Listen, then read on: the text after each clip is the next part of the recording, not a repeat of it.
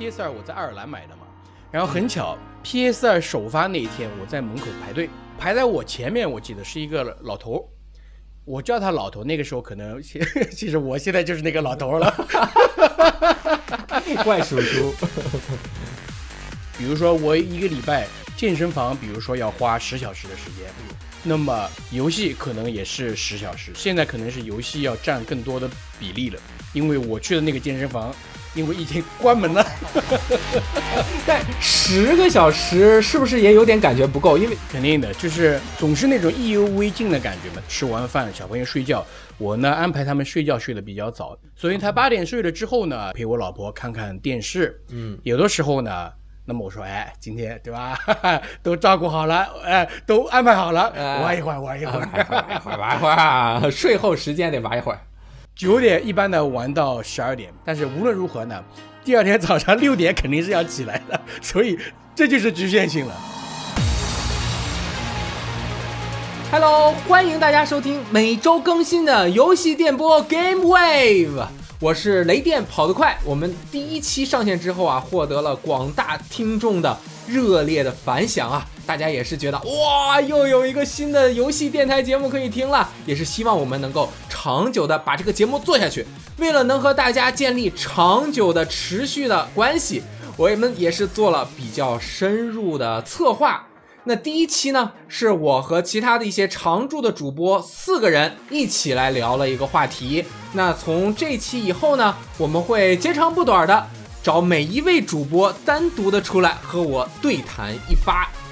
一发还行，和我对谈对谈。那第一期呢，就请我们的一个新朋友阿铁铁男 Techman 和我们一起聊聊。铁男是一位生活在爱尔兰的游戏玩家，他的形象特别的开心活泼，现在是 B 站的一名中度知名的 UP 主，也是有好几万的订阅了。他的。台风非常的欢快啊，不像我这种，我这种得打了鸡血才能这样。他是真的特别特别的喜庆。那这一期呢，我们就一起来聊聊他是如何成为游戏 UP 主的，以及他在海外作为一名游戏玩家和在国内有什么样的区别呀、异同啊、对游戏的认知啊。最重要的，还会和我们分享一些在爱尔兰生活的趣事，比如说。爱尔兰的环境是什么样的？哎，人们的生活氛围是什么样的？大家都会过着怎么样的日子？会怎么社交？那这些社交又会怎么影响到每一个人？好，那前言不多说，我们马上就给阿铁打电话。其实我心里还是有点紧张，我还没有和他单独打过电话呢。好，走。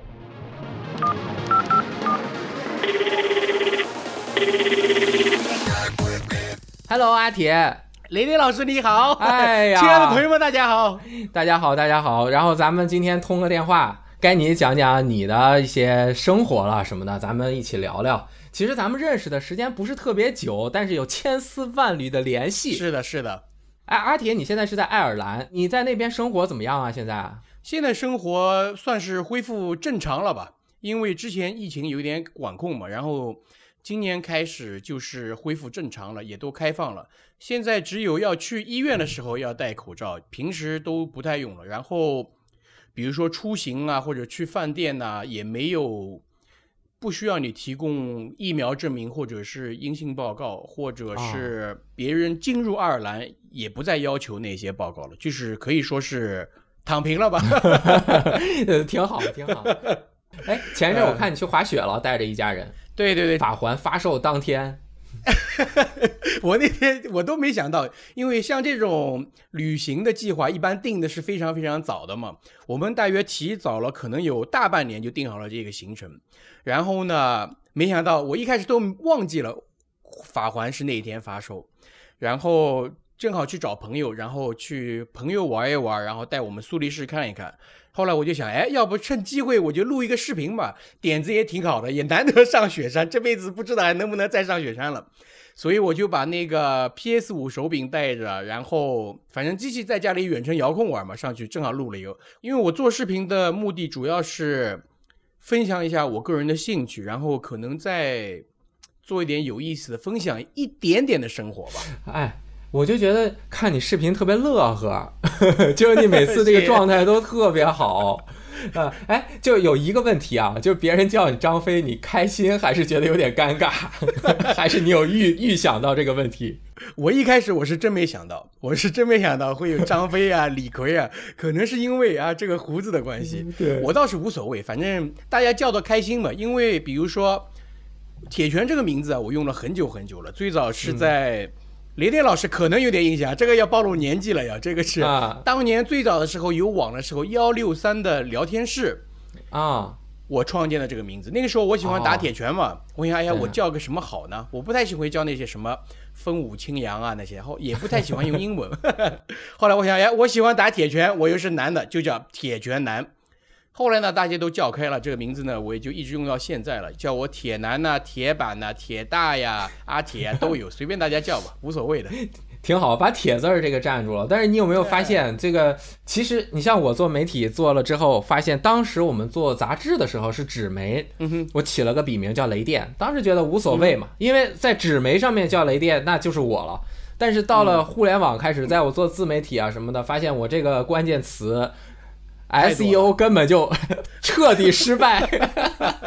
就是这个搜索引擎的排名啊，就是你搜雷电，永远出来都是雷电预警，要么就是雷电游戏的那个打嗯。打飞机的游戏，或者 MGS 的雷电，哎，就也没有办法改了。你的铁拳感觉也有异曲同啊，工之妙。个是是多的要命，多的要命，实在太多了。所以之前我想去那个知乎嘛，我想看看，哎，我做视频做了那么久了，不知道有没有人讨论讨论我，我就上知乎一搜，呃嗯根本就搜不到。对，好，你像我好歹还能搜，比如说 VG 雷电或者是 UCG 嗯雷电，还是能搜到我，因为这两个关键词加一起。但是，一般前面那几个都是骂我的。哎，呃，你是雷电老师，我我我我啊我我我插一个啊，插一个啊你的雷电是来自呃合金装备的雷电啊，那个雷电吗？呃，对对啊，MGS 二的雷电，可以嗯可以可以。呃，正好借这个机会再重申一遍吧，就是我叫这个名，其实当时我起了很多名字，并不是一个特别大众的名字，我起过嗯方格奇。好蠢，或者叫我起了一个故事，当时也没有考虑 SEO，我说我想叫故事，然后我们主编直接不行不行不行不行，重新想重新想。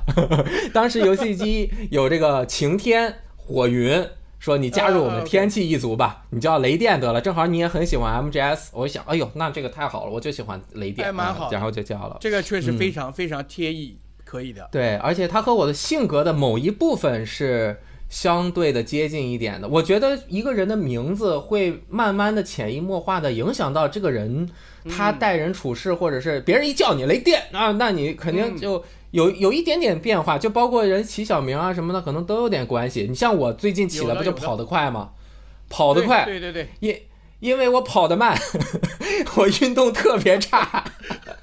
我开车开的也特别慢。多年的谜题终于解开了。我一直听你节目嘛，VG 他们一直雷电跑得快，我想什么跑得快啊？什么东西跑得快？对为什么跑得快？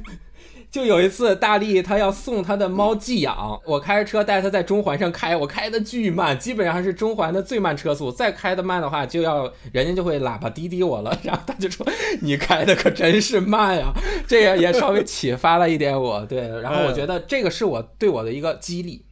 我每次都要说我跑得快，结果我跑得特别慢，所以我就觉得很尴尬，很不好意思。他就会激励我去尝试多加运动身体，去跑步。其实运动中我最喜欢的还是跑步了。对我人生中大概一共跑过两个月，就每次坚持一个月。嗯，我希望坚持下去。对，那铁男这个名字，线下喜欢打拳吗？大力是特别喜欢铁拳，你们兴趣爱好还蛮我知道大力喜欢打拳，我我不打拳，我不打拳，我可能更注重他的那种性格吧。灌篮高手里面不是有个铁男嘛，就是那种，嗯我印象中吧，还是比较想成为那种比较讲义气、比较干脆，为兄弟两肋插刀 那种人吧。哎，这个人就是慢慢的会很多事情就相人由心生，相由心生，希望是希望是。哎，那就直接正好说说游戏吧。你从铁拳几？呃，铁拳一，铁拳一，铁拳一 PS 那个时候街机的时候，街机的时候，哦，街机那个时候街机不是挺火的嘛？你走到街机房，一般那种老的街机房啊，都有真人快打，然后铁拳那个时候那个画面，那种三 D 的样子非常吸引人的。但是对一般人不太会玩。那个时候玩的时候吧，最早玩的时候还是按照街霸的那种感觉，就是嗯跳起来攻击啊，蹲下来攻击，然后我感觉就不太行。然后很巧的是呢，那个时候我有一个朋友，也是我的那个时候的同学，他教了我怎么铁拳的入门。然后他说：“你你不行，你你你你这样玩不行，你去游戏房练铁拳，这个钱烧的太快了。”他说。啊，虽然那个时候，比如说一块钱十个币啊，但是对呃小学生呢，或者是中学生来说，还是有点对吧门槛的。对，他说你这样不行，你看看我，我一看，我的天哪，他怎么办他给我看他的课桌，他用刀啊在课桌上刻了四个按钮，你知道吗？哦，无无实物我我一下就顿悟了，我懂了，我说我懂了。然后我我我不敢刻，我怕老师说我。我用那个、那个时候不知道雷电老师知道吗？有那个修正液，哦，修正液知道，白雪牌，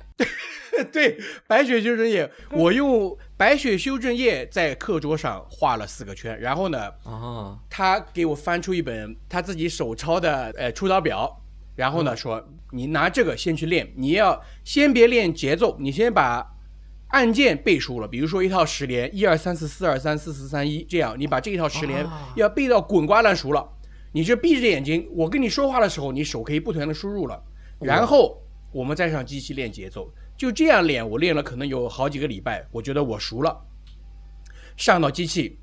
一点都发不出来，为什么？因为节奏不会，对吧？那个时候我也不会节奏，然后他就跟我说，前三个节奏要快一点，然后之后这个节奏要慢一点。我觉得就是这个地方啊，铁拳需要有人稍微带带，不然自己就像 VR 战士一样的。VR 战士有些招数如果没有别人带带，我至今这辈子到现在我自己都发不出来。但是有人跟你讲了一下这个节奏之后啊，你马上就能试出来了。所以这个门槛是在那里的，我个人觉得。但是现在可能有些有一些铁铁拳的十连要比较简单了，而且当年 PS 二的因为或者是铁拳二代的那个那个时候的设计限制吧，就是它的手感也不是的那么的好，所以对输入要求非常非常的精确。还有豹王的那个俯身的投技，要前拉到下四十五度，这个那个时候我根本就发不出，我只要一拉就蹲下了，再加上嗯街机房。十台机器有九个 摇杆是坏的，对呀、都不怎么好用。死活发不出。然后他跟我，嗯而且这个又有人带了，怎么带呢？他说：“哎，你听我说，在那个游戏房后面第二排有个机器，副机，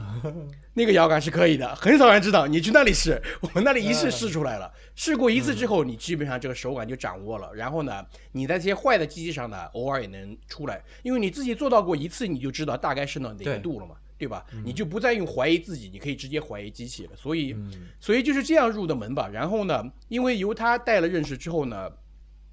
也稍微认识一点玩铁拳的朋友，然后反正最后自己也买了 PS 二，然后 PS 二我在爱尔兰买的嘛，然后很巧、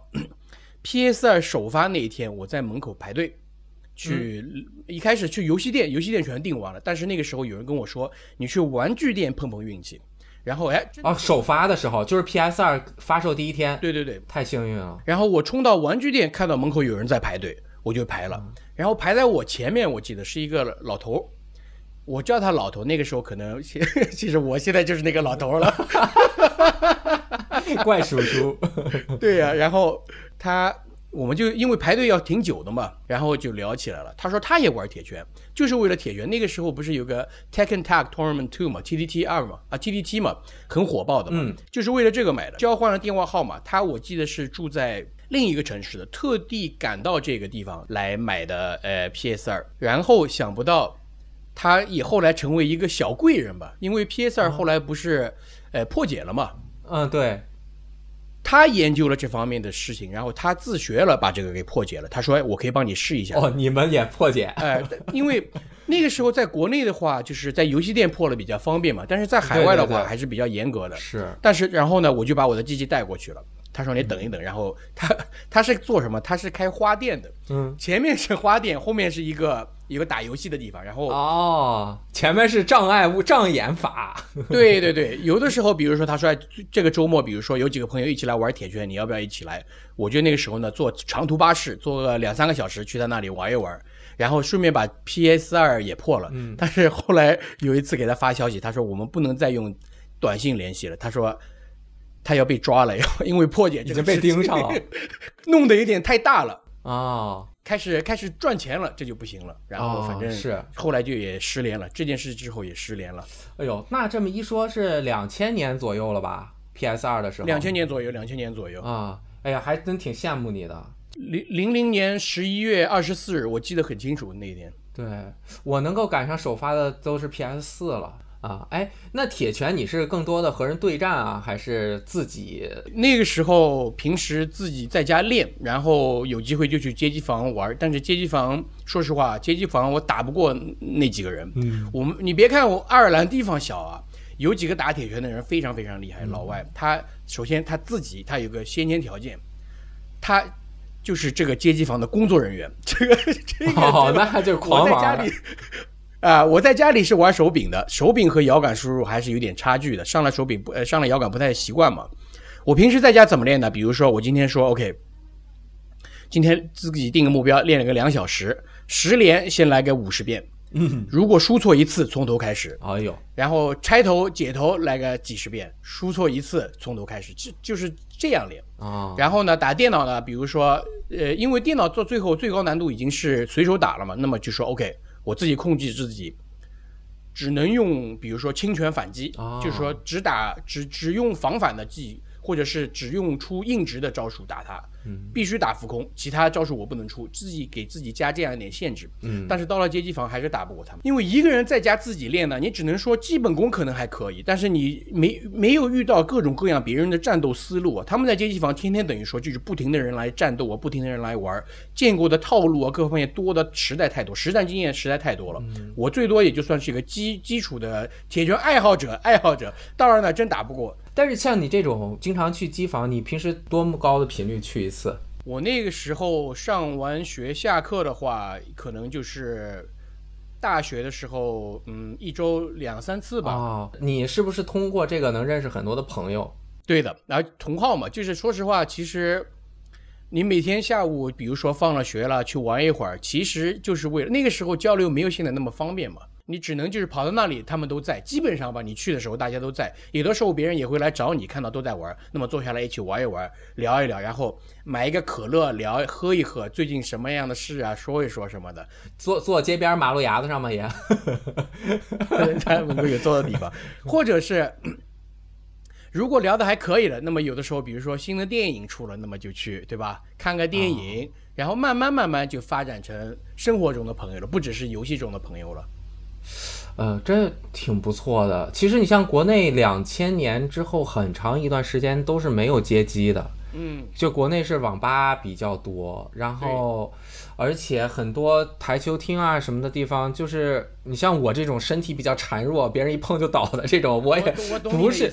就不太敢去，就顶多是周围的有几个朋友一个院儿的，大家本身就认识，然后再一起去玩儿。但是你说我我从来都没有在网吧呀，或者是游戏厅，或者是一些娱乐场所结交过陌生人的朋友，我们都相对的保持一点距离。但是你像帝王，以前小时候也是在街机厅。能够认识到一些自己的朋友，所以其实不同的地方这种文化区别还蛮大的。一直去玩儿，就就一直去玩的话，你基本上你就知道哪几个人，你虽然可能不认识，他的脸你应该认识的，经常在哪个机器打哪个什么东西。而且我跟你说啊，和街机房的老板也有关系的，老板这个治安搞得好啊，这个街机房的就融 氛围就融洽。像我以前去的那个小时候很小了，去的时候那个治安就相当好。他专门有请请了，就是说有很多工作人员嘛，但是这工作人员呢，也都是挺五大三粗的。只要看到两个人有一定有一点点争斗的样子，一个人突然站起来了，突然就是五六个人突然就勾着脖子，掰出手臂，你想干什么？就是一点不给你任何机会。他主要是怕怕人砸机器什么的嘛，所以大家都挺有安全感的。嗯，那这是在爱尔兰的机厅还是国内的机厅？我刚才说的这个勾膀子是在国内的，爱尔兰机厅它是这样的，爱尔兰一般街机房吧，它是和小型的赌场是开在一起的。哦，门口是休闲的街机区，内进去之后呢是轮盘呐、这些就是赢钱的这些机器，不知道这个节目上能不能能不能说啊？你没问题，没。关系，可以说维加斯聊一聊，跟国内没关系。对他，他一般进去的格局呢，就是门口你可以肯定可以看到是有就是他说是 arcade 或者是游艺中心，是吧？然后呢，门口一般是有保安站着的，就是五大三粗的这种保安。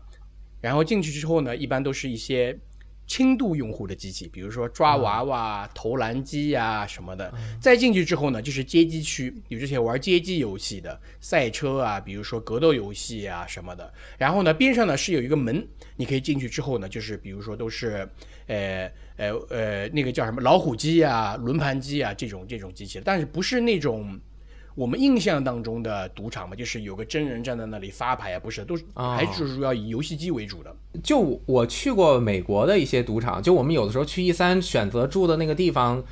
呃，我不知道是不是我的误解，反正我得到的信息就是，其实赌场周围是相对安全的，就是他们会保证这一片区域的安全，才会有很多的客人愿意来。我们我们当时有一次去 E 三住的那个酒店，就是在赌场的上面，就洛杉矶赌场的上面。然后就感觉其实还，当然很乱的地方肯定也是有的，但是很正规、很很安全的那种地方也是也是有的，是吧？是的，嗯肯定是要让你玩的放心，不经意之间把钱都送给他。就是在爱尔兰的这种游戏环境和在国内其实区别还是蛮大的。你也经常在国内，在国内待了非常长的时间吧，也算是，应该也有一些了解。你觉得最大的不同点是哪儿啊？最大的不同点的话，我感觉啊，就是可能有很多冷门的地方，就是可能国内的话比较集中的就是几几个三大平台的主机上面，而且呢比较趋向一点。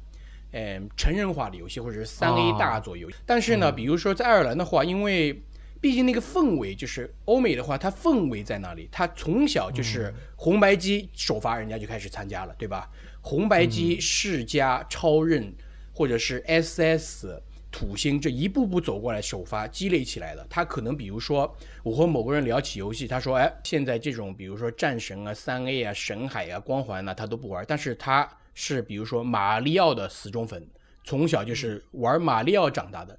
现在呢，他可能对 Switch 这样的比较也感兴趣的。其实最主要还是可能要看身边的朋友吧。但是其实就是你每进一个游戏店，它的那种历史感是比较强的。虽然可能老的游戏它不是那么全，但是你能够看到它是一点点积累起来的，是吧？对对对对对，因为而且它全年龄的情况也比较明显，就比如说它会把很多像卡比啊，还有很多低年龄的游戏也会摆在比较明显的位置，做非常好的这种商业的装饰啊等等的。但是你像国那是那，是肯那是肯定的，因为因为那一部分可能会是销量更好的那那一版，因为就像当年的呃，比如说 3DS 啊，或者是，Wii 卖的相当好了，对吧？我从 Wii 就可以看到，它确实是把当年的那一部分回忆勾起来，再打入了那种比如说轻度的市场，女性玩家啊，我或者是更年轻的玩家。然后还有就是 Nintendo Switch 这一部分是卖的非常好的，可能是要超过，就是看销量大家也看到嘛，对吧？有很多游戏是要超过那些，呃，比较热门的三 A 的游戏的。嗯，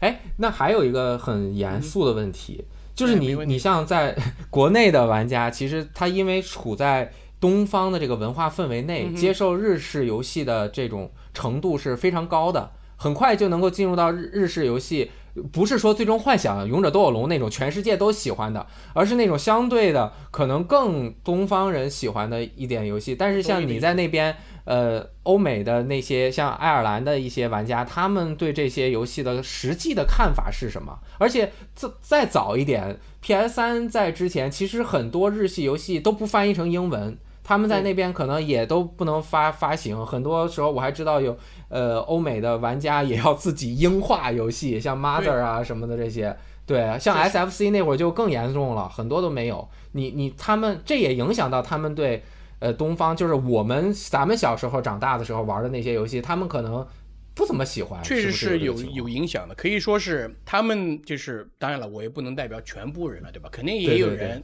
站在前沿，什么都知道的。大部分的人的认知都被这个呃市场化给市场分割给圈进去了，就是他只能在比如说官方发售的平台里有对这些游戏比较有认知，但是你额外的，比如说外服的，就像举一个例子吧，当年你记不记得 PS 三的《恶魔之魂》是没有、没有欧美版的，最早的时候啊只有、只有那个哎日版，日版然后还有、嗯好像还是港版亚洲版，嗯，对对对，我跑到店里去，我说《恶魔之魂》你们准备什么时候上？他都不知道这个游戏。他说什么《恶魔之魂》呢？啊，他给我查机器，没有这个游戏。我当时就非常诧异对。呀后来当然了，也是通过国内的朋友帮我买了一张寄过来之后，我才玩到的。但是可能就是就是可能就是说明了这一种局限性吧。他在他的这一个发售平台的这个领域里面，可能了解的多，了解的广，可能还有点深度。但是脱开这个方面呢，可能就就是不是那么了解。当然也有个别的人，你要跟他聊什么都知道的，对吧？现在现在说实话，特别是现在网络特别发达，对，其实像这种娱乐，尤其是商业化这么严重的游戏这个市场，它其实受整个市场商业的导向是非常明显的。就包括你刚刚说，你一个哥们儿做这个破解，嗯，他肯定是有一些各种各样的原因吧，但是不像国内就这么泛滥。我也知道，像我在呃美国的有一些以前的同学，他后来去美国工作，他想弄三六零。他们也不像国内随便去那个电脑城买，随便买所有的盘，他那边都得去人家家，哎，然后拿光盘给你刻录，悄悄的进村，打枪的不要。对啊，然后给你刻录一个光盘，像他们那边这个下载这些资源，其实你其实是危险性还是蛮大的，比国内为是真的是会抓你，会会抓。最主要，而且是而且是麻烦呀，对吧？就是国内就是一条龙服务，全部帮你，你你进去机器交给他，他说哈二十分钟一条龙服务，最后帮你机器还擦干净，顺便清洁一下。这里弄的，你要走到一家店，弄不好机器就坏了，就是这种。对，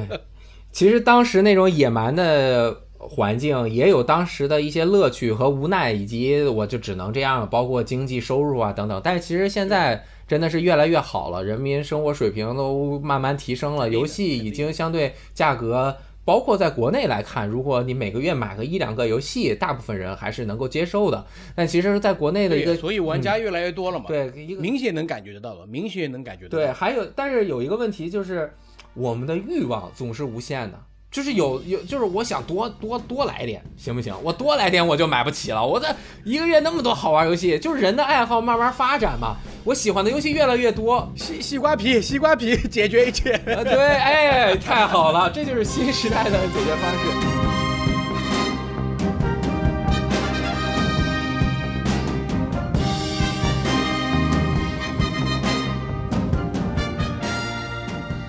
刚刚也说了铁拳，还有你也应该也是一路都是玩游戏玩过来的，不管是 PS 三那会儿玩 PC 还是什么都无所谓，应该是是那游戏应该算你最大的爱好，还有其他的有东西比应该肯那肯定是的，算是我现在花的时间最多的爱好了。哦。之前可能和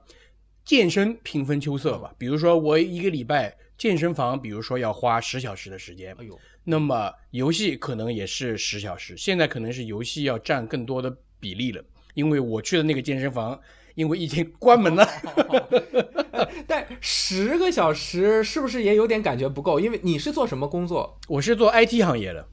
你这个说明啊、呃专业对口啊，玩游戏也比较对口。那但是那你工作应该也比较忙，所以每天如果一个一个星期玩十个小时，对于一个玩家来说会觉得有点啊玩不够吧？那肯定肯定的，就是总是那种意犹未尽的感觉嘛。当然了，如果比如说啊，一般是我把我的节奏跟你说一下，嗯，比如说平时的话呢，就是说白天工作完，晚上小朋友吃完饭，小朋友睡觉，我呢安排他们睡觉睡得比较早。一般呢，比如说年纪小的时候七点半八点上床，现在呢要要九点了哦，啊。哎，你们那你们那作息时间和国内不一样吗？这个这么这么早，那他早上几点起？五六点不就得起了？小朋友早上醒得早嘛，他因为年纪小嘛，年纪小，我觉得睡觉睡得多长脑子嘛。对对比如说他晚上八点睡，那么早上小朋友一般醒得很早的，六点六点半就醒了，那么我们一起起来这样。所以他八点睡了之后呢，有的时候呢，比如说陪我老婆看看电视，有的时候呢。那么我说，哎，今天对吧，都照顾好了，哎，都安排好了，玩一会儿，玩一会儿。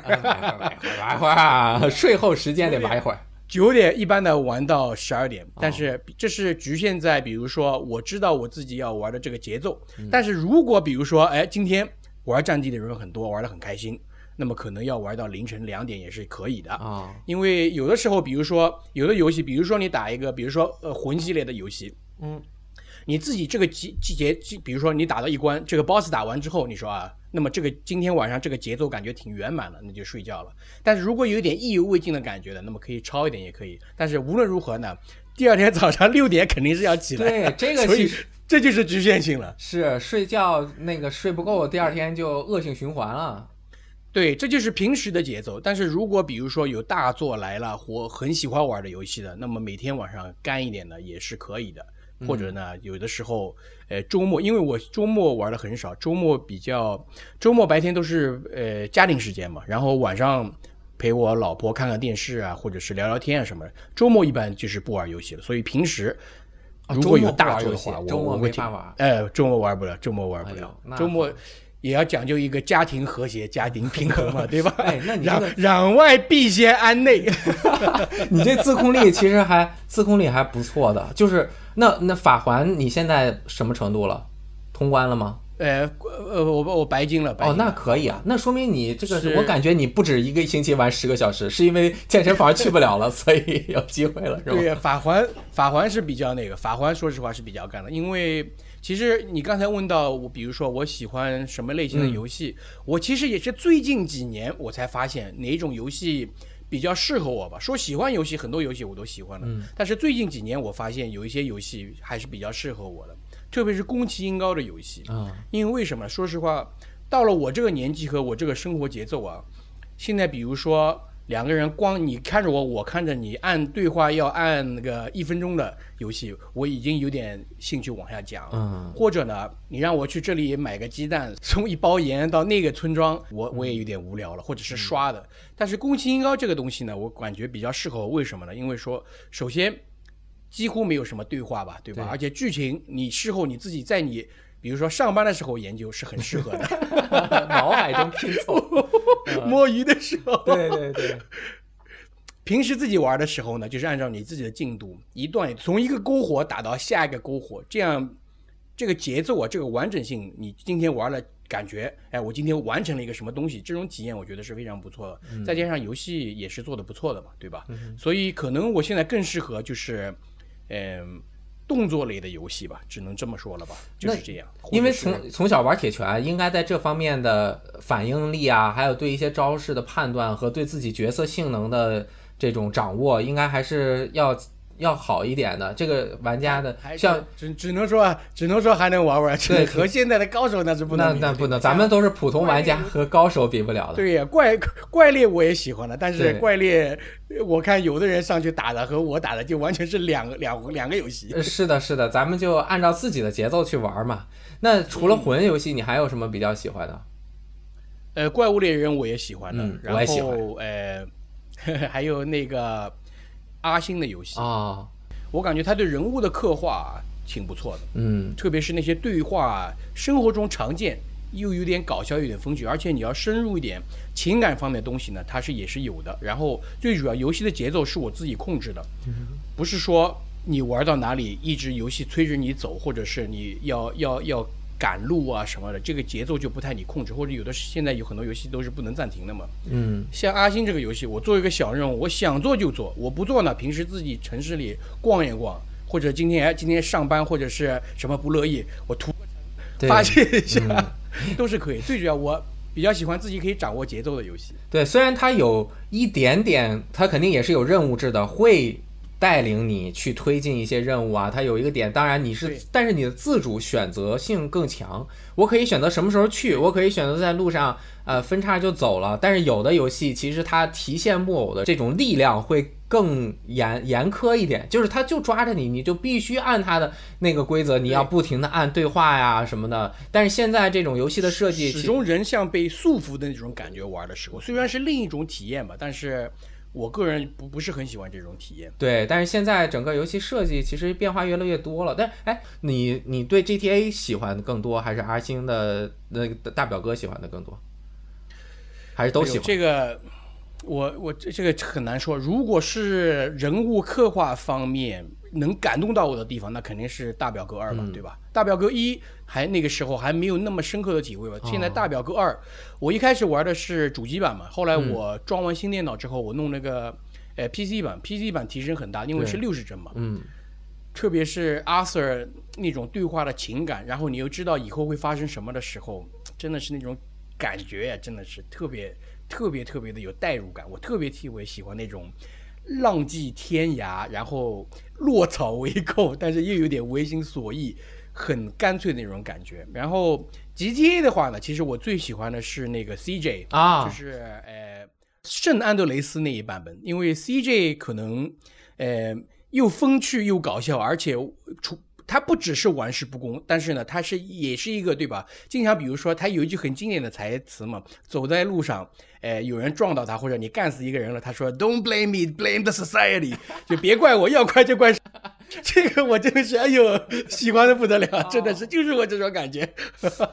哎，真的挺好像我以前小时候也玩 GTA 三啊，《罪恶都市》和那个《圣安德烈斯》，但是当时英语水平不够，嗯，而且对很多东西的认知还是不不够。我就对三的他那几个角色，大家都有很多人都说好，可能是，所以我是没有体会到。但是我觉得安德利斯的城市啊，还有他的一些任务设计的不错。你像后面有，还还能健身啊什么的，骑一个小自行车。四和五其实也都做的很深入人心，就是它呈现出来的是一种很暴力啊，对社会的很多的这种啊批判呐、其实不是批判，它都已经不是批判，就直接就就跟你就跟你对着干嘛，对对对着怼，还有专门你一看这就是一个反面人物，但是其实我觉得他所描绘的主题，你像五的这个 Trevor。他其实就是一个非常明显的一个角色，他是一个混蛋，一个人渣，一个很很恶毒的人。但是你看他内心又有自己柔软的地方，就是不是又回到你刚刚 CJ 说的那句话，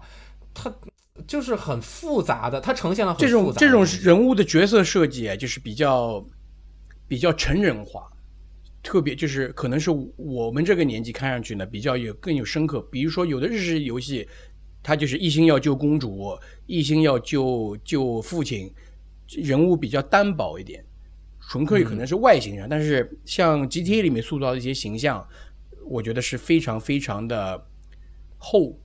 很丰富这种感觉吧，对然后而且它有的有的地方是很比较夸张的，就像 GTA 五一开始这个，你记得吧？最开始的时候，呃，你是扮演富兰克林，你和你的朋友对去找那辆车，找这辆车闸门一开，外面的人直接开始打枪了，我当时就笑出来，我靠，这绝对就是一种很好的讽刺，他也是算算是和美国当今世界讽刺了，对吧？我就是你想一想，在现实生活中，有两个人在那里稍微出来打了个伤，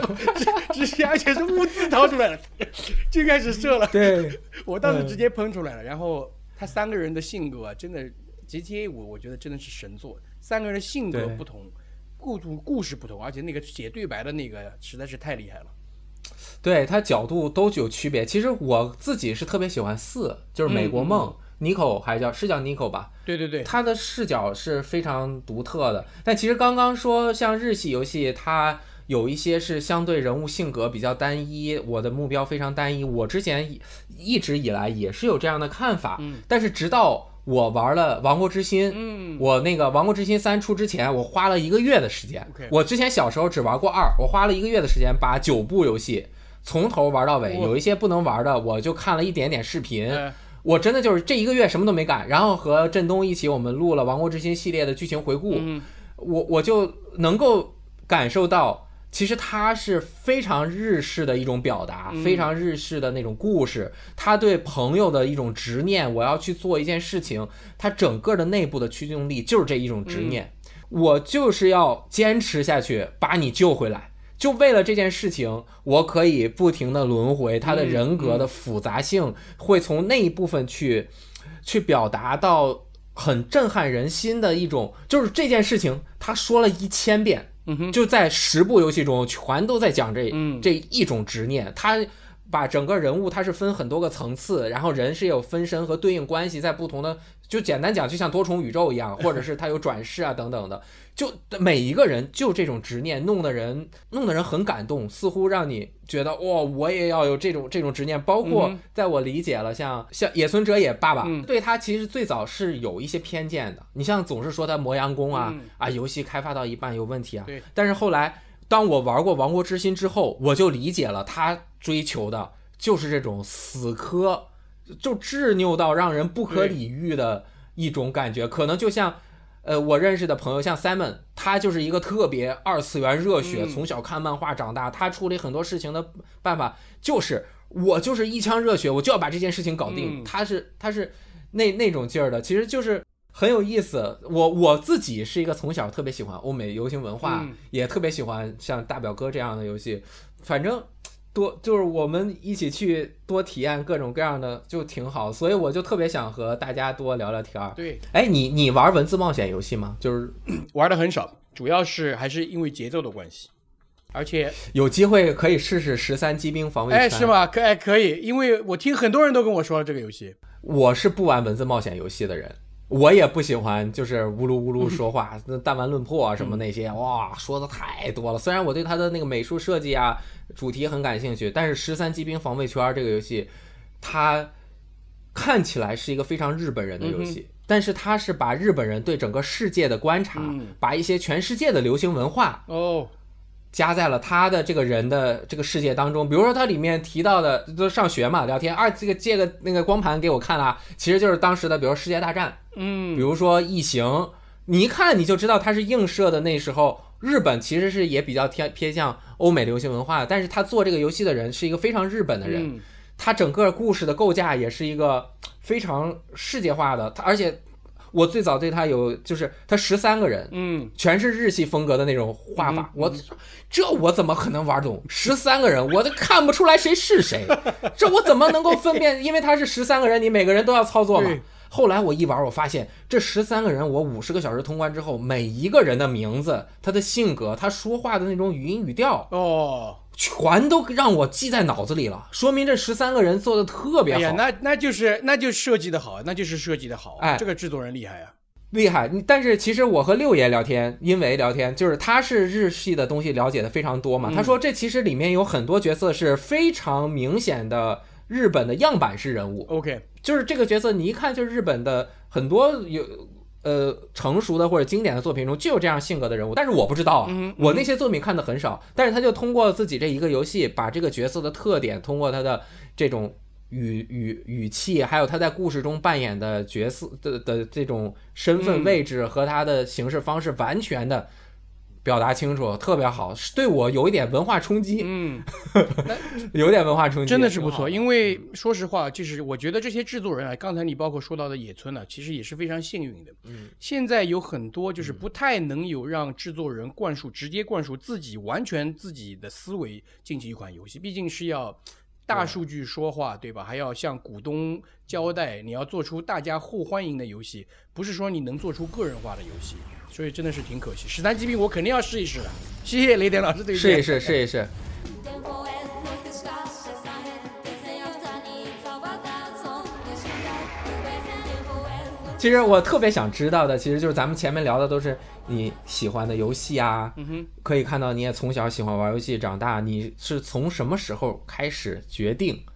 哎，我不止玩游戏了，嗯哼我要和大家见面了， ，OK，我要做视频，嗯哼， 和大家一起分享我对游戏的看法。嗯，而且其实怎么说呢，我很很惊诧。首先，我在 B 站上刷出你的视频来之后呢，就是第一个感觉就是你你确实的这个风格和气氛是一个更 happy 的大力，对，就非常有亲切感。哦，大力听到这期节目，不要吃醋啊！那不会不会，我们俩前两天刚录了一期节目，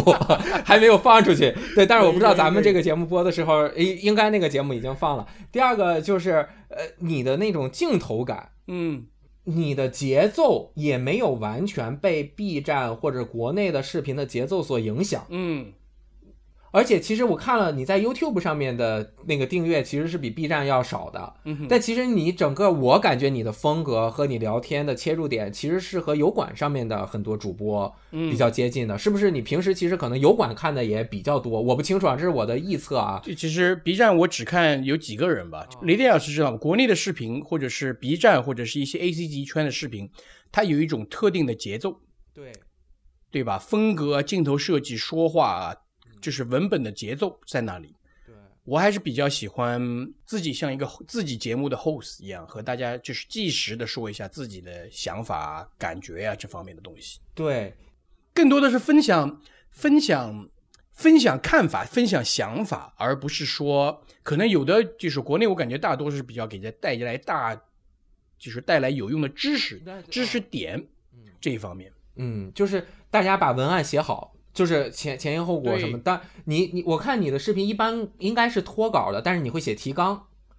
是是这样吧？原来也不写提纲，后来有好几次录了之后，我发现，哎呀，今天，哎呦，那个想好想说的东西怎么忘记了？哎，怎么行啊？写一写提纲吧，还是？但我看其实你说的很通顺，你的后期剪辑我看那个剪切的口儿也不是很重，就是所以你表达的其实还是非常连贯的。你基本录下来还行还行，剪的好像也不是特别多。剪是肯定有剪辑了，对吧？但是，嗯，只能说是一。其实如果你看我早期的那些视频啊，也还是节奏很慢的，然后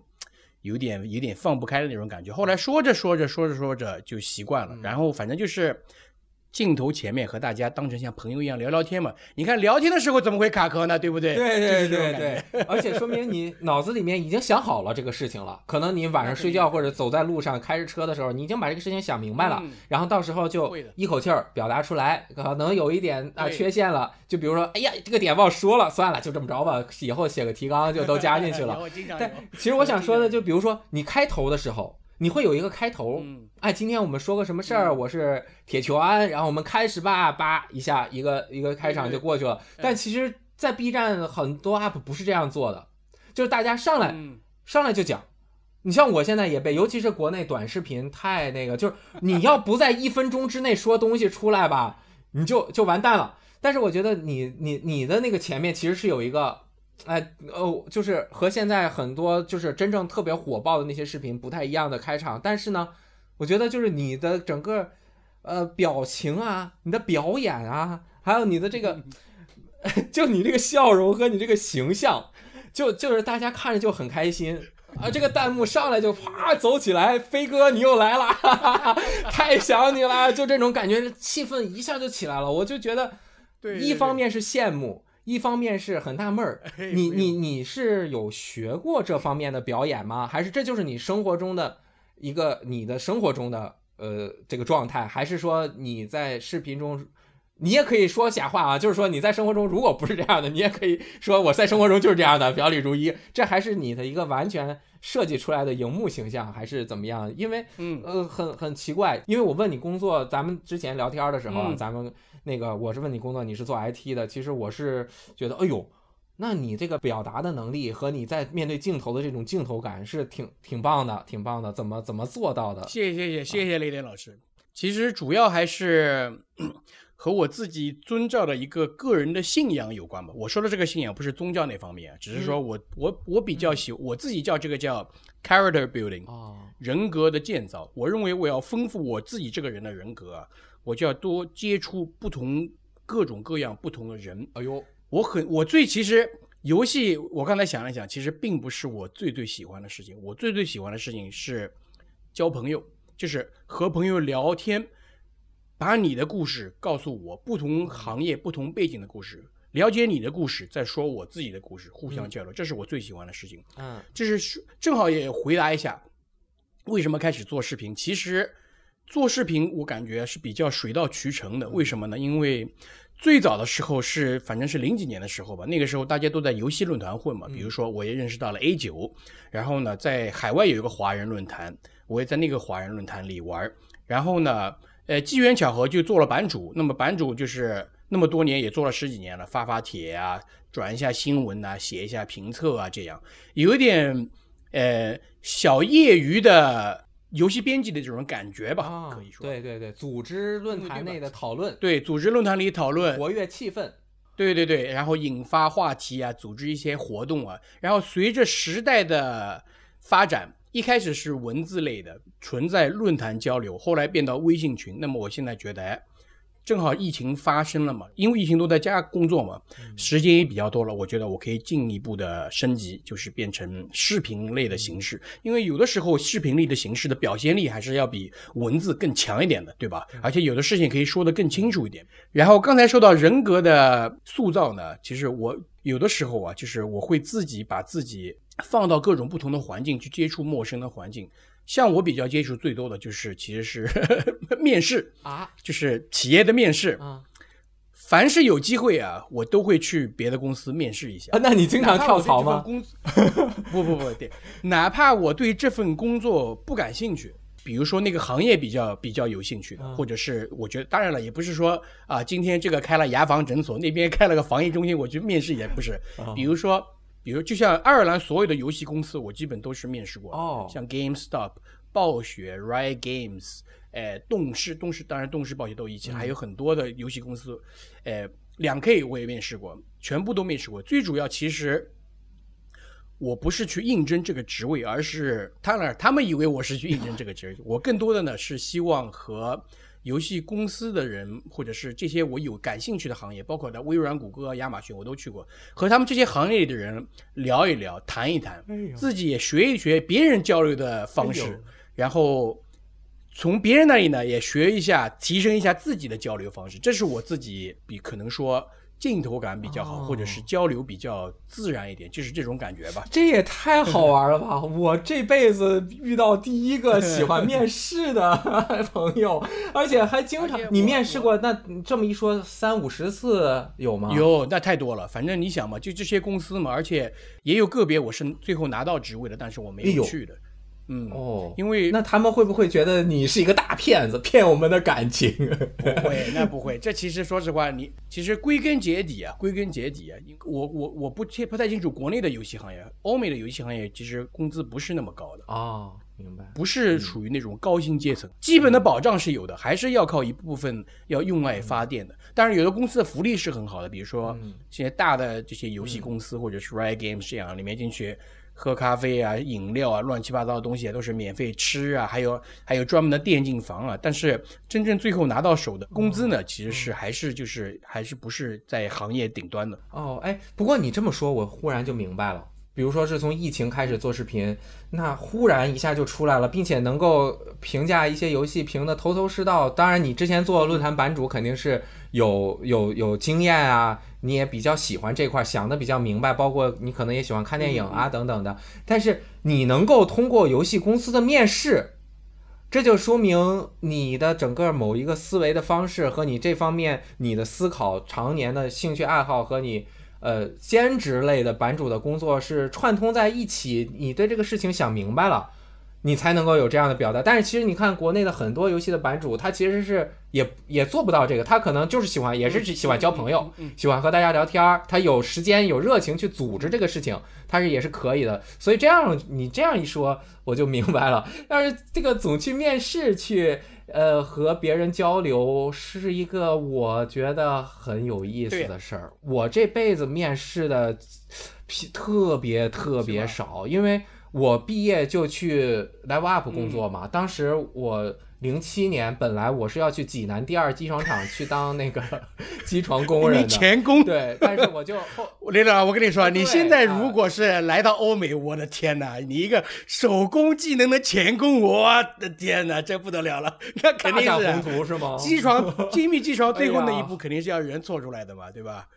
哎呀，不得了，真的是，我的同学都是这工啊。那工，都是工程师了，可惜了。但就是我是直接就去了 Live Up，那我从北方直接坐二十多个小时火车去哇。的深圳，那肯定不用面试的，对就是要啊，谈好了你你你要不请我，我今天跟你没完了。对，就是我就至少他是先试用嘛，试用完了就转正了，这个能不能转正看你本事，但是你就是已经相当于拿到 offer 了，就是后面的工作嗯基本上也都在这个行业内，也就没有那么严格的说我要呃广撒网投简历去面试，所以我对这方面。是有一些我性格的方面，或者是怎样，可能我想的比较多，比较敏感。我是相对比较怵的，就比如说，如果第二天要面试，我前一天可能都很紧张，我去的路上也会很紧张。嗯包括其实我已经好久没有和大家一起录电台节目了，嗯哼，有两年两年多了，就偶尔录那么一次。他其实我参加和我去和大家一起说，哎，今天咱们整一个整一个去去一起聊天录。他真的是感觉不一样，也也比如说我之前游声细语，我自己在 B 站发的那些视频是我自己录，我自己录的掌控性比较大。如果我这些录不好，我就不发了。我录的时候也会，我录说完一句话，我会啪暂停，我想一想我说的对不对，然后我再哎继续录，所以我也不太用剪，是因为我可能说完一句话之后，我不知道下一句要说什么了，我就暂停了，想一想，嗯然后就这个节目就录出来了。而且我是自己掌控力比较强，但是和大家一起聊天，我忽然又感觉回到了。两两三年前啊、嗯持续做了三年电台节目，五年直播的这个这个氛围，我是否能够有一个提升？就是我我我其实是不想回到，就如果我还回去做当年的那种感觉的事情，大家可能会很开心。如果我还能够把力王找回来，咱们一起录节目会很开心。但是对于我个人来说，可能是一种不能说是折磨，但至少是一种感觉像在原地踏步的感觉。我不是清高啊，我不是说我能做到那样，我就怎么 怎么怎么怎么样了，我甚至看不起我只做成那样。但其实就是我我是希望能够有一个变化。所以我就希望和大家聊，哎，我我怎么说到这儿了？就是因为我个人比较紧张，你看我就比较紧张，没事没事没事，我也很想了解了解你的事情，因为 VG Time 以前其实我原来那个在我是在荔枝上听的，我我不知道别的渠道啊，我是在荔枝上听最多的三个嘛，集合一个 VG Time，还有一个黑羊游戏平台频道，不知道嗯，李登我知道，知道吗？嗯，杨哥，然后后来对，然后和杨哥哎，慢慢的就是加了群了，认识之后，我也去他北京找了之后录了一期节目，见面吃饭就交了个朋友，很很开心，很开心的。其实有的时候啊，就是说每一周能有这样一个机会，和自己志同道好的朋友聊一聊，聊完之后人就感觉很轻松那种感觉，真的是非常非常不错。而且呢，我知道李连老师做节目，其实节目还是有一定的限定性吧。对，做了那么久那一样格式吧，你自己也想换点东西，老一样东西自己也觉得没意思，总要有点有点改变嘛，对对吧？我能理解。是，我就通过这段时间也是自己，呃，充电，就是稍微学习了一些东西，了嗯哼嗯去尝试了解一些我之前不了解的领域，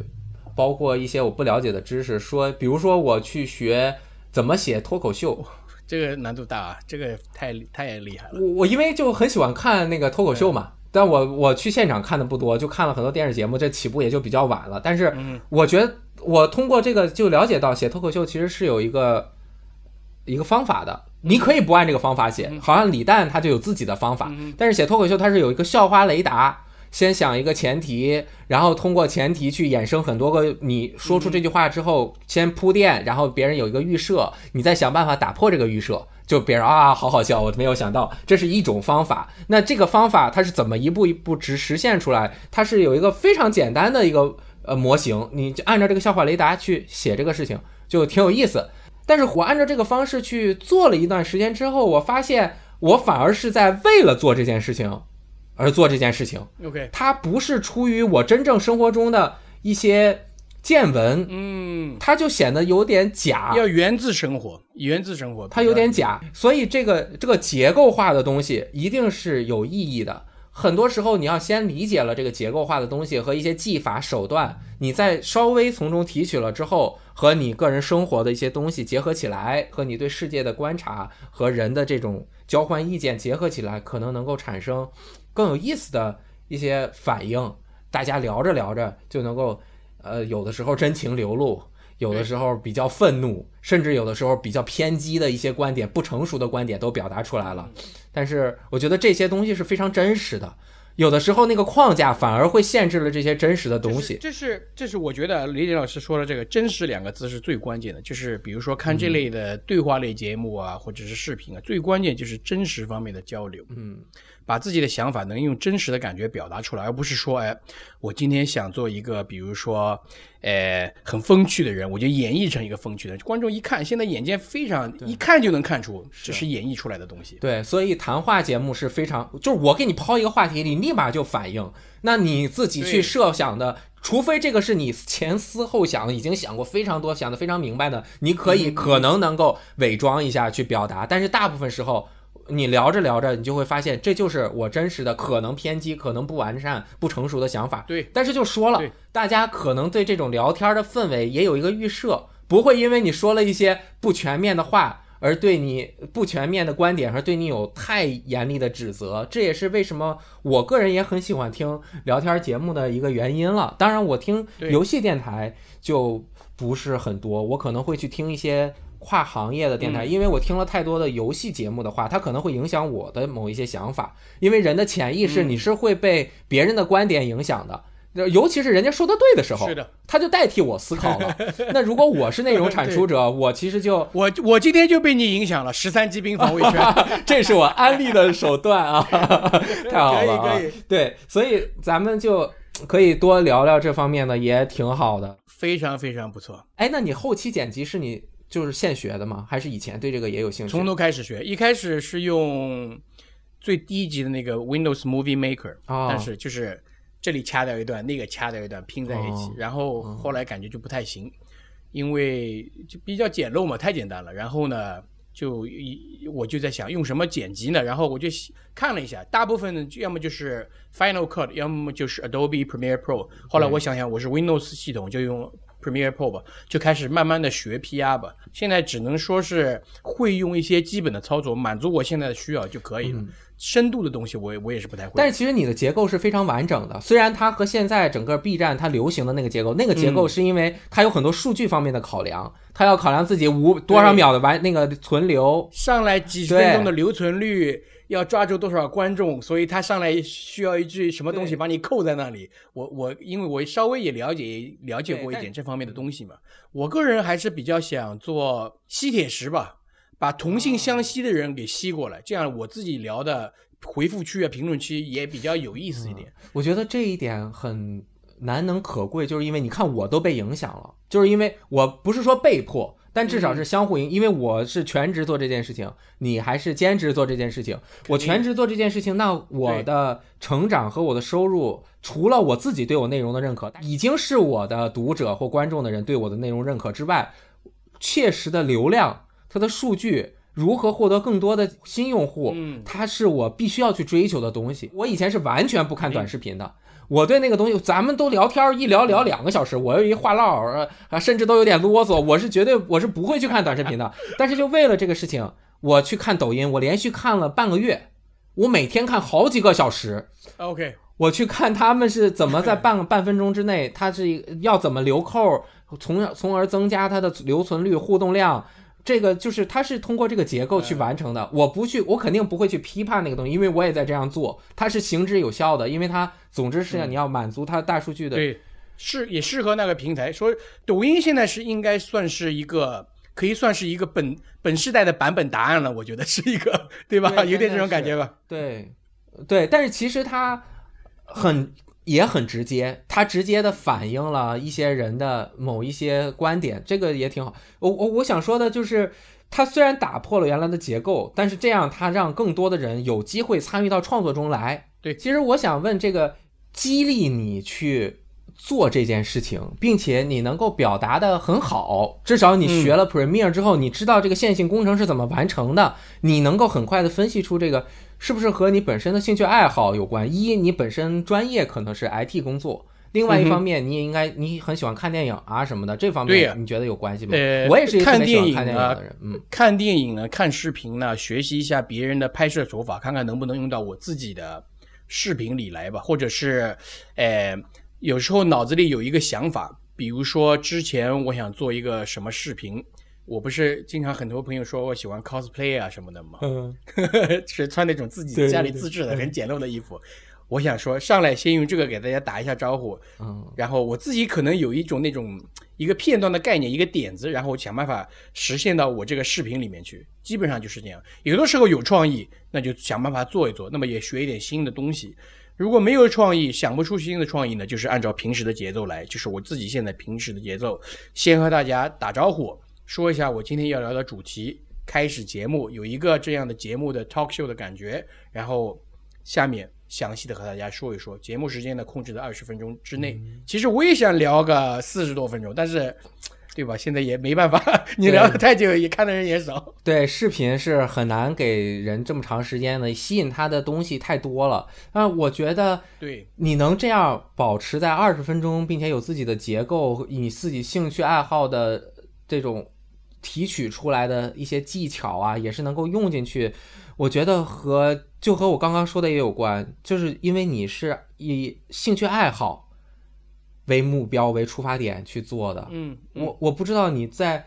这方面有什么预期，就比如说你有没有说我要做到 UP 主，我要从这中有多少经济收入，还是纯就是我就想表达，反正我也没没事儿干了，最最近也没法去健身房了，啊、我玩的游戏也玩了，我就想正好哎，我也有很多想说的话。视频也能做了，我就嗯做一下。但是这样的出发点肯定是和我的出发点是不同的。我自己对视频的这个，它是感觉有一点互相吸引啊，但我觉得还是嗯这个职位和这个工作，包括整个时代的变化，就是说现在写图文肯定不如视频效率高。那这个东西，包括直播的兴起，它慢慢的被迫的，我做这个行业，我做游戏媒体这个行业，我就慢慢正好我又会一点，那我就向着这方面去走吧，我就不不，我就可以多多研究一下。但是这就和你说，哎，我就想做这件事情，那我今天就做了嗯啊、我我感觉挺不一样，就也挺羡慕。最主要写自己想自己动手创造一个我自己能表达自己看法、想法的渠道吧，对吧？你自己一个小小的频道，虽然订阅数不多，哈哈哎，但是也是一个小的窗口、小的渠道，能影响到那么几万个观众或者是几千个观众，这是我感觉是我自己最想做的一件事情。第二个呢，就是认识更多的朋友吧。今天不是，就是通过做视频这个事情啊，我认识到很多的游戏制作人呐、独立制作人呐、或者是游戏从业者，现在不也来上雷电老师的节目了吗？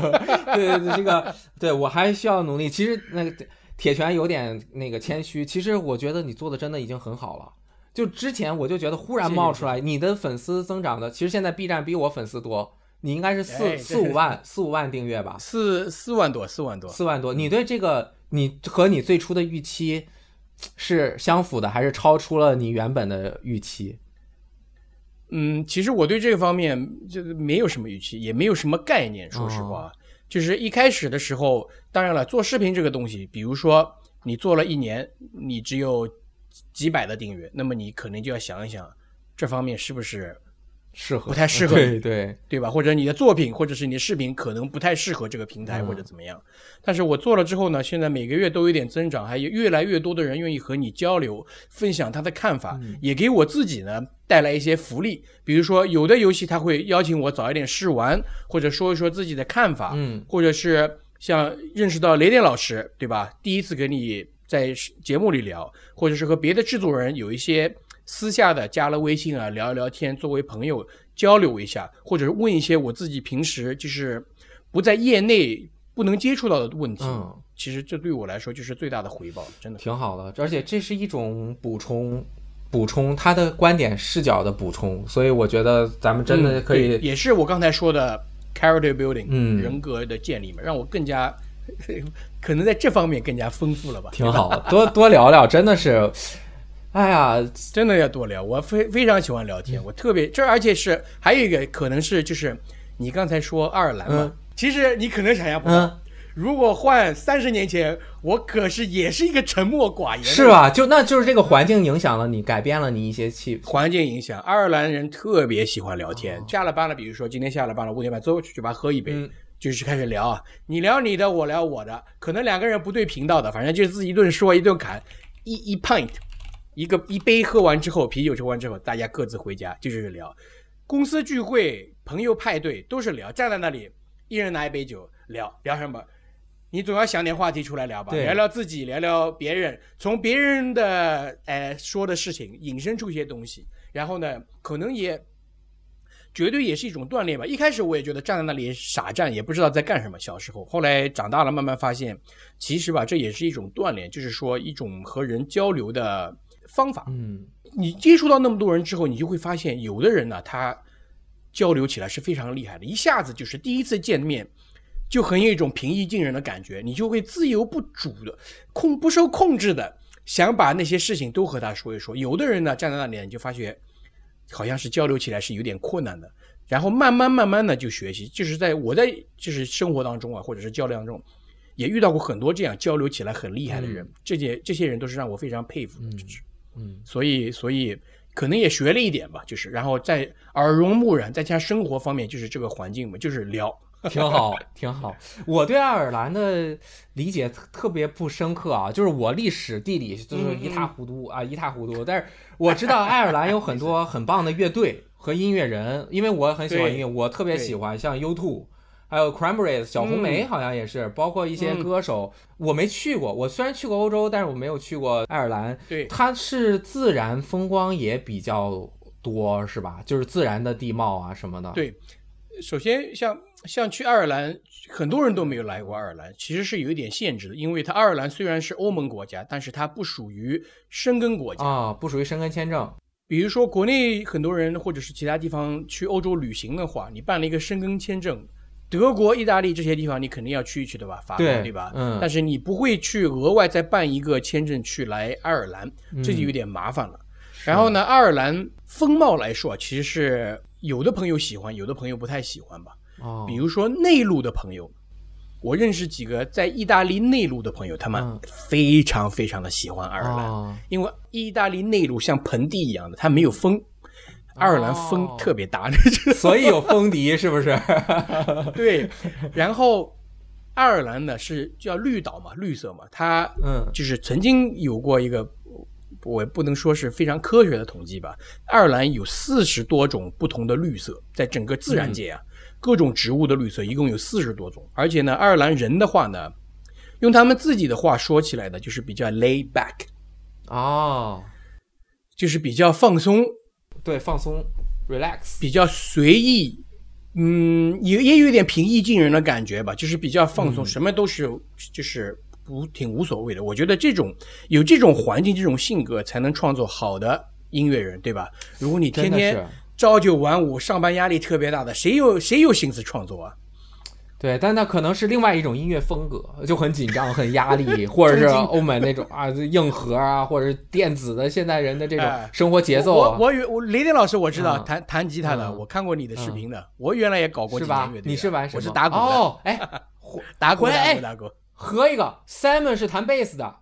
啊，是吧？可以，可以，正好三个人都齐了。但是现在最大的问题是没有办法通过互联网录音，它的这个延迟会导致节拍不行。延迟太大，延迟很可惜。哎呀，有机会聚一起，咱们可以玩一下。当然，我的水平比较一般，我乐理很渣啊，这个就不多说了。我都是业余？对，就是哎，刚刚你说到的那一点很很重要，就是他的生活的环境，他的这个节奏会影响嗯人，甚至连声音。你唱歌的节奏，你的创作的节奏都有很悠长的，包括爱尔兰的那种传统音乐啊，还有小小红梅这种气氛，就让人就诞生了一种哎喜欢聊天啊，大家喜欢结交朋友啊，呃环境又好，大家心情也好，而且这种性格或者这种氛围吧，还有一种就是它也更有包容性，也比较讲人情味，而且爱尔兰历史上呢，它也是。他也曾经也是受过歧视的，因为是被英国就是统治了很久嘛，对吗？包括是在爱尔兰大饥荒的时候，英国曾经有的食物在爱尔兰港口停靠，他不发给爱尔兰，发去别的地方。所以爱尔兰人是非常能理解一个国家在比如说世界上，呃，受气，或者是国民在比如说受气受这这方面是他是非常非常理解的。所以，呃，我知道就是说很多。呃，在海外的华人呢，都提到有一些地方有歧视啊，各方面的。我我也去过很多地方，我个人觉得在爱尔兰呢是最有人情味，歧视相对来说是最少的，至少我现在是没有遇到过的。就是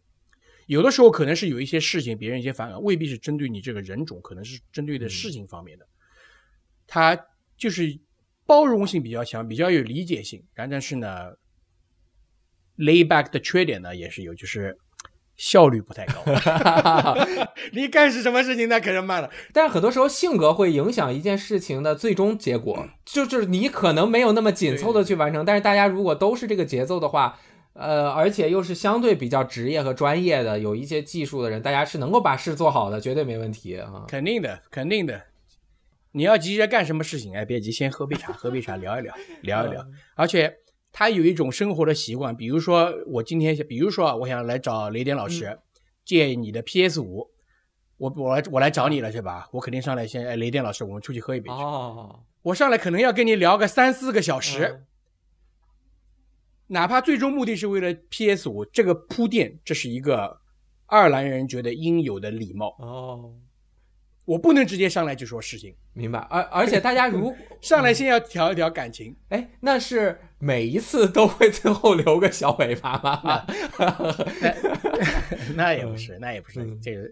主要是打个比方嘛。对对对，当然了嗯，三四个小时也有点夸张。有的时候不认识的，比如说公司工作啊什么，上来要求你帮个忙，嗯上来总要聊一句吧，问问哎家里好吗？小朋友最近都怎么样？聊聊去，聊个三四分钟的寒暄一下，嗯对吧？但是能做到这一步，我觉得就非常不错，总比上来哎你要给我干一个什么什么事情什么的，这也是我。体会比较深的地方嘛，就是在效率和人的感受方面，有的时候选择。当然了，我不是说选择效率就是不对，对对吧？直达目的就不对嗯。在整个大环境下面吧，比如说举个例子，我和我太太，嗯原来我很反感的是什么事情呢？比如说你在一条丁字路口，对吧？嗯他从这里往上开，右边有车要出来，嗯这里又没有红绿灯，他如哪怕是正常行驶，他都会停下，让这个人出来。哦让哦，那么我从比较理性的角度，我就跟他说，你会造成几个问题。第一个，你可能会阻塞交通；第二个呢，你这样的刹车后面可能会追尾，是对吧？嗯然后有一天，我太太就说，她，哎但是我我让那个人出来，她应该会挺高兴吧。但是有一天，我自己遇到了几次这样的情况，别人让我出来了，哎呦，我这一天一早上心情特别好，哦我就能理解他这个话了。有的时候吧，你只有一个事情，其实不是为了这个目的，你这个过程，哪怕说一句话，比如说我今天不想要你再来了，不或者或者是比如说我今天让就让你直接回家了，你用一种婉转的方式，照顾到别人感受的方式。说出去的话，对别人的影响啊是非常非常大的，有的时候可以有翻天覆地的那种感觉，所以嗯我这个感触给我挺深的。而且爱尔兰就是这种一种国国家吧，就是当然了，它也有它的优势，能养成这样的习惯好，人口比较少，嗯对吧？四四四百万人口，首都一百万，真的是，人还没羊多。嗯那我深有体会，所以咱们以后正好可以多多交流，多多交流，聊聊天啊，真的是挺好的。没问题，欢迎欢迎雷电老师有机会来爱尔兰玩啊，我招来招来你。啊，我太想去了，太想去了。啊对我特别想去，哎呀，很久没有出国旅行了，嗯，能理解，能理解。现在也不方便，现在真的是不对方便。不方便，而且而且说实话吧，爱尔兰就是我刚才说的是大自然这方面吧，他也没有惊艳到要有人跨越大洋五大洲来看一看的那种感觉，是有不错的风景，但是也没有那种惊艳，就是农村风光吧，就是这么说吧。但是适合生活，就是你在那生活一段时间，是不是？比如说我过去半个月、一个月，哎，就可以可以，嗯生活相当可以。有机会呢，咱们也多聊聊爱尔兰的一些风土人情啊什么的，可以多多聊一下，没问题的挺挺感兴趣没问题的今天和铁拳聊的也是很开心，整个人不能说已经特别的活得通透了啊，咱不能这么说，但是反正就是活得很开心，很乐呵，这个这个氛气氛特别好，聊天也很开心，咱们有机会多聊 肯，定的，肯有机。会多聊。那今天就到这儿了，也是感谢你接听我的电话。非常感谢雷电老师，也感谢各位的收看或者收听吧，好吧。好，那拜拜，哎，亲爱的朋友们，下次见了，拜拜。拜拜。